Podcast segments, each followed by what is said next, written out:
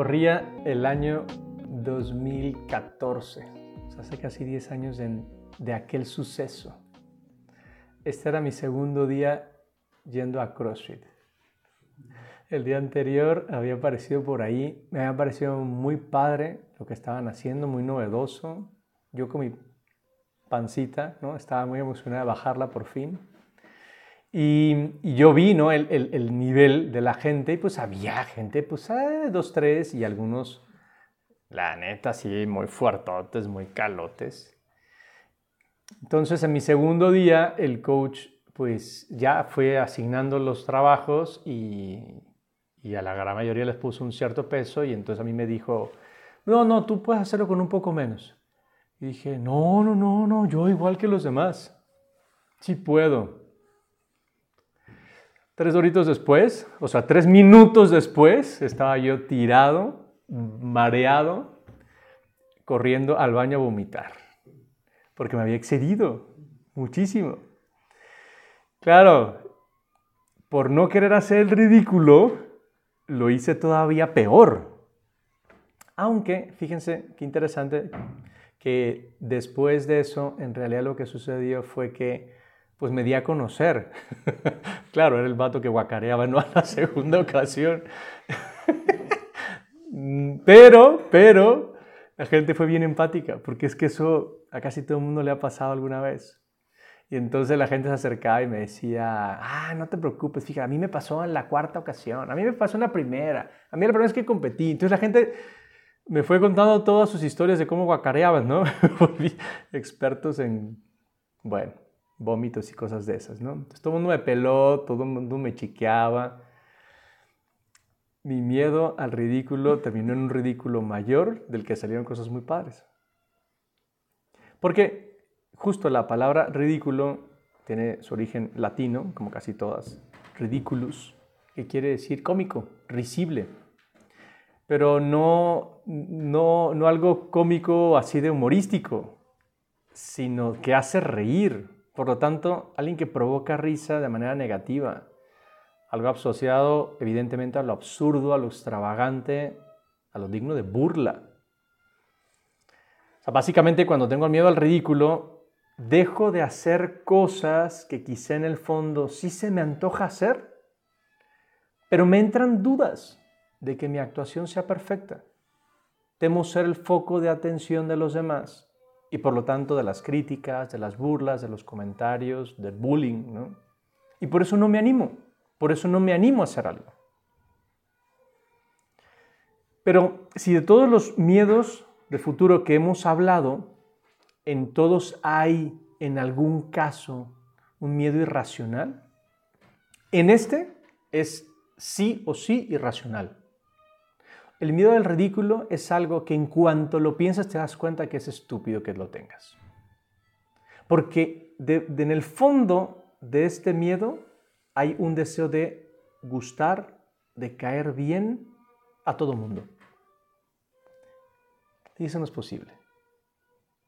Entonces piénsatelo bien. Simplemente el hecho de que yo diga todo lo que voy a hacer le va a gustar a todo mundo. Ya, ya es bastante estúpido que me lo plantee. Por lo tanto, que yo lo que quiera es no hacer cosas que tal vez a los demás no les gusten, ya es ridículo. Evidentemente. Porque dice Cicerón que el miedo al ridículo es una preocupación como la muerte del alma. Y, fíjate que es, bastante gráfico, ¿eh? porque de hecho así me siento cuando, debido a mi excesiva preocupación por la opinión de los demás, la riego en algo y prefiero que me trague la tierra. Claro, que me sepulten. O sea, lo que tengo es ganas de meter la cabeza bajo tierra como avestruz para que nadie se dé cuenta que existo, para que los demás no me sigan viendo. Solo que y fíjate qué, digresión tan interesante y lo explica Shakespeare. Aunque te escondas, tu misma sombra no te abandona. Porque incluso piensa, por ejemplo, en el caso de, no sé, ir caminando y trastabillar y como sentir que te caes. Y lo primero que uno hace, además de tratar de mantenerla vertical, es voltear a ver quién se dio cuenta. porque no hay nada más ridículo que ver a un adulto caerse. Pero si entonces te das cuenta que nadie se fijó, de todos modos uno se siente mal. Porque probablemente yo me hubiera burlado de alguien en, mi situación. Este es el punto interesante. Yo soy muy consciente de que si a alguien le hubiera pasado lo que me está pasando a mí, yo le hubiera hecho bullying, seguro. Me hubiera burlado, seguro. Por eso, ese miedo al ridículo nos acompaña. Porque desgraciadamente estamos demasiado pendientes de lo que puedan decir los demás. Y este es un tema, me parece que sucede en situaciones súper comunes. Eso, por ejemplo, en el ámbito profesional. Tal vez hay que hacer una presentación de trabajo. Y eso ya me da un poco de miedo. O tal vez me toca tomar una decisión arriesgada o disruptiva. Y entonces, pues tal vez me detengo porque, porque es que puedo hacer el ridículo. Porque tal vez lo que diga no caiga bien a los demás. Eh, justo le está pasando eso a un compañero de un equipo en el que trabajo. Trae la onda, cada vez que habla, dice, bueno, a ver, pensemos fuera de la caja. Más es muy gringo él, pero lo dice en español. Pensemos fuera de la caja. Y suelta una estupidez. Me queda claro que su expresión pensemos fuera de la, caja, de la caja es precisamente para que no le tiremos por la tontería que va a decir. Ahí, ya se nota que está demasiado pendiente de nuestra reacción. También sucede cuando uno se siente en una reunión importante, participar cuando, no sé, están los jefes o aquellos que tal vez te van a contratar o estás en un evento corporativo importante, claro, uno, uno le da un cierto miedo decir algo que pueda estar fuera de lugar. En las relaciones sociales, otro tanto. Hay gente que de plano no se anima a conocer gente nueva por temor al que dirán. Nos gana la vergüenza. Por cierto, este tema ya, ya lo hemos tratado en, en, este foro. Por ejemplo, me acuerdo que tenemos uno que se llama Vergüenza que te dé vergüenza, donde hablábamos de hay que quitarse la vergüenza, no tiene, no tiene ningún sentido. U otra del miedo al que dirán. Incluso recuerdo que hemos tenido un capítulo sobre un montón de anécdotas de cómo hacerse amigos de extraños, de extraños a amigos. Porque sí, inclusive con gente que no conocemos, tememos su reacción. Y otra vez, es un miedo irracional. O sea, de verdad, piensas que te vas a acercar con alguien, sacarle plática y que te voltee a ver y te diga, ¿tú qué al caso? No sucede, esas cosas no suceden. O tal vez nos cuesta participar en actividades donde sabemos que seremos evaluados no sé, es el caso del que va a conocer por primera vez a la familia de la novia. Claro, sabes, perfectamente sabes que te van a escanear, que todo lo que digas será evaluado. Uno teme hacer el ridículo, es lógico, y entonces hasta uno cambia la voz y habla así como... O bueno, ya les contaba mi anécdota la semana pasada, ¿no? De mi declaración a los nueve años y cómo me rechazaron bien feo, ¿no? Y entonces, claro, cuando uno intenta mostrar un interés un poco más romántico, pues piensa que va a ser ridículo. Además es típico, ¿no? Yo creo que es una escena que ha sucedido en, múltiples fiestas ¿no? y reuniones, ¿no? Cuando ya todo el mundo sabe que fulanito se va, va a ir a declarar a fulanita. Y ahí está la bola de amigos y de amigas, ¿no? Esperando la reacción. Claro, uno teme ese enfrentamiento, es lógico. Mm, lo mismo que sucedería, por ejemplo, si, no sé, si voy a participar en una actividad física, en un deporte, como el CrossFit, por ejemplo, ¿no? Que sé que, que públicamente puedo quedar en ridículo, puedo quedar mal. Todo esto tiene que ver con esa vulnerabilidad a la que me siento enfrentado porque, porque incluso el, el hecho de pedir ayuda o de saber que lo que voy a hacer probablemente no encaje en las expectativas tradicionales de masculinidad. O sea, simplemente que alguien se dé cuenta de que lloro con una película, ¿no? Con una canción, o que veo a un bebé y diga, cosita. no sé, ya podría ser como saber que, que los demás podrían pensar mal de mí. O, o más fácil todavía, ¿no? Compartir algo en redes sociales. Eso es, eso es exponerse al juicio público. Y por eso, yo estoy casi seguro, ¿eh? La gente no publica algo y lo, y lo olvida. En general me parece que publican, revisan, editan, porque temen hacer el ridículo. Bien, ¿cómo salimos de esto? Pues honestamente buscando información, este, el GPT me sugirió una cita de un tal Epicteto que yo desconozco, pero pues claramente es un grieguito, ¿no? No son las cosas las que nos perturban, sino nuestras opiniones sobre ellas. Para superar el miedo al ridículo, lo importante es que yo reconozca la libertad interior que tengo. Y en concreto la libertad que tengo sobre mis percepciones y mis elecciones. Y entonces, aquí el, el, caso, por ejemplo, actual de, seguro ubican a Malala, esta chica india que desafió las normas culturales de la educación de las niñas en su país. Claro, enfrentó las críticas de todo mundo, no, no solo de los varones, también de las mujeres. Porque en buen plan estaba buscando levantar la voz para pedir educación de algo que en ese lugar les parece ridículo. Una niña no estudia. Y además de ser una lucha que tenía muy pocas opciones de éxito. Caray, no solamente lo ha logrado, sino que además se ha vuelto una rockstar para ayudar a muchísimas más personas. Porque al fin y al cabo aquí lo que importaba era, ella estaba convencida de que eso era lo mejor. Y le daba igual, incluso la atacaron físicamente, le daba igual lo que los demás pudieran pensar porque entendía que eso era lo mejor. Bueno, aquí es donde está la clave de cómo quitarse el miedo al ridículo. Saber que lo que quiero hacer es una cosa buena. Cicerón también lo dice, el conocimiento inicia en la comprensión de uno mismo. Para quitarse el miedo al ridículo, lo primero que tengo que hacer es conocerme bien. Y conocer cómo funcionan los demás. A ver, primera idea, tener claro que nadie es perfecto. Todo mundo se equivoca. Todo mundo hace el ridículo en algún momento. No seré yo ni el primero ni el último que la riegue en algo. Así que no pasa nada. No pasa nada. Es más, hay quien eh, en cuanto la riega se lo comenta a los demás, ¿no? Regreso al ejemplo del morro que se le lanzó a la, a la chica y lo rechazaron.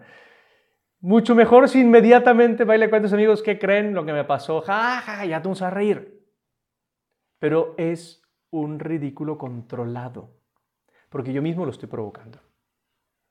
Y ya está. No estoy esperando la reacción de los demás, sino que yo estoy provocando la reacción de los demás. Segundo, como casi todos los demás miedos de los que hemos hablado, podríamos darnos cuenta de que hay un trauma una herida, algo irracional que evita que yo haga ciertas cosas. Y entonces tal vez yo no me animo a bailar en público. Me da mucho miedo hacer el ridículo. Porque tal vez ya me pasó, porque de niño una vez me puse a bailar y se rieron de mí y trauma total, ¿no? Bien, esto está muy fácil. Si hay algo que yo no consigo hacer porque realmente algo me detiene, algo que es irracional, señal de que hay algo atorado. Y es el momento de tratar de hacer memoria, porque no nos olvidemos que un mecanismo de defensa que tiene el cerebro es olvidarse de los momentos dolorosos, precisamente para defendernos de nosotros mismos. Por lo tanto, si me doy cuenta de algo que no tiene sentido que me dé miedo, ah, mira, aquí está hay que reconocerlo, trabajar sobre él y entonces será más fácil. Tercera idea. Esta es de las bienaventuranzas de Santo Tomás Moro. Bienaventurados los que saben reírse de sí mismos, porque nunca dejarán de divertirse. Fabuloso. Hay que aprender a reírse de uno mismo. A ver, haz un, examen rápido, sencillo. Todo mundo tiene algo de su forma de ser o de su físico que sabes que alguien más puede hacer burla de ti. Cuando uno lo tiene claro, como mis orejas, que son distintas y unas así puntiaguda, y por eso me decía, un cabrón en la universidad me decía Lucky Charms. No era gracioso, la neta, pero ya me valía madre. Entonces ya hablo de ella, ¿no? De mi oreja Lucky Charms. X, cuando uno ya descubrió su defecto, pues mejor lo muestra. Y listo, porque además no me voy a operar las orejas. Pues ¿cuál es el tuyo, no? ¿Eres tartamudo? Eh, ¿Estás gordo? ¿Usas lentes? Eh, ¿No te gusta tu nariz? ¿Te pueden decir cabezón? X. Descubierto, ríete de ti mismo. Y cuando uno aprende a reírse de sí mismo, ya mira las risas de los demás, pues hasta es un acompañamiento a la mía ya no me duele tanto. Cuarta idea, hay que entrenar nuestra seguridad. Tomo un ejemplo que pone David Barnes en su libro Adiós ansiedad. Cuenta de un paciente que, que, tenía él, cuyo problema fuerte era que sudaba por, por miedo. Y entonces eso incluso le impedía acercarse a conocer mujeres, porque además estaba obsesionado con, la limpieza personal, con, con, oler rico, ¿no? Y entonces eh, eh, era tal el trauma que era incapaz de empezar una conversación porque solo acercarse le iba a parecer que la otra le iba a rechazar. Y entonces le dejó una tarea, bastante radical, ¿eh? Una tarea. Le dijo, vas a salir corriendo al café más cercano a tu casa, de tal manera que vas a llegar sudando. No, no solamente llegarás sudando porque siempre sudas, sino además por el esfuerzo. Te vas a parar en medio de todo el mundo, vas a alzar las manos y vas a decir, hello ladies, y esperarás la reacción de las demás. Resultó que su seguridad llamó la atención de varias, de varias mujeres. Entrenar la seguridad es enfrentarse directamente a ese temor. Yo ya sé que me da pena mi timba, pues muéstrala, pues sácala, sácala, que te digan algo y ya está. Me da pena contar chistes, pues voy a aprovechar la primera oportunidad para hacerlo. Porque además, esta seguridad que iré adquiriendo se tiene que conseguir a medida que uno va repitiendo la escena. Quinta idea, hay que ponerse metas. Y entonces, estos desafíos también tienen que ir acompañados de cómo voy a ir controlando el miedo. Hace poco, Lorena Ochoa, la golfista mexicana, visitó uno de nuestros colegios y platicando con las chicas del colegio les contaba su propio esfuerzo. ¿no? Decía, mira, en un campo de golf, como son 18 hoyos, es un recorrido muy largo y suceden muchas cosas. A mí me gusta ver la vida así. Te tienes que permitir cometer errores, pero lo más importante es aceptarlos y dejarlos pasar de volada. Contaba Lorena. Yo tengo una regla que es la de los 5 segundos. Tengo cinco segundos donde se vale mi reacción. Chin, trola, no es posible, me aceleré, me equivoqué de bastón, la regué. Pero cuando han pasado los cinco segundos, tengo que empezar a caminar. Ya está. Ahí donde me quedé, puedo salvar el par, esto es un reto, voy bien, vamos al siguiente hoyo. Y entonces hacer el switch. El tiro que he fallado lo dejo atrás y ahora voy a solucionar el que sigue. Porque si te quedas enganchado en, no manches, otra vez me pasó y apenas el primer día del torneo, y vas caminando con ese diálogo interior negativo, de estarte hablando feo, de criticarte, nunca vas a librarla y nunca vas a jugar bien el torneo. Tiene toda la razón y creo que esto aplica no solamente para el esfuerzo diario, sino para el tema que estamos hablando. Ya la regué, listo, deja de pensar en eso. Ya, ya pasó. Hice el ridículo. Ya, se acabó, ya pasó. Última idea, y es la más básica de todas, acepta. Acepta que, lo, que, vas, a, que vas a equivocarte. Acepta que eres como eres. Es aquella frase de Oscar Wilde que varias veces he citado. Sé tú mismo, los demás puestos están ocupados. Así soy. Hombre, puedo ser un poquito mejor. Sí, sí puedo esforzarme. Pero superar este temor implica un proceso personal de autenticidad, aceptación de uno mismo. Así soy, puedo ser mejor, pero mientras tanto, mientras tanto voy a ser ridículo muchas veces. No pasa nada. Y si pasa, ¿qué más pasa? Aceptarlo, reírse de uno mismo y volver a intentarlo. Hasta aquí el tema de hoy. Pero tal vez tienes alguna pregunta, alguna consulta, algún comentario o queja. Me dará mucho gusto que me escribas o que me mandes un voice note al WhatsApp 52 66 22 33 9702 o a la cuenta de Instagram arroba menos guion bajo común. Anímate, me interesa saber qué has pensado.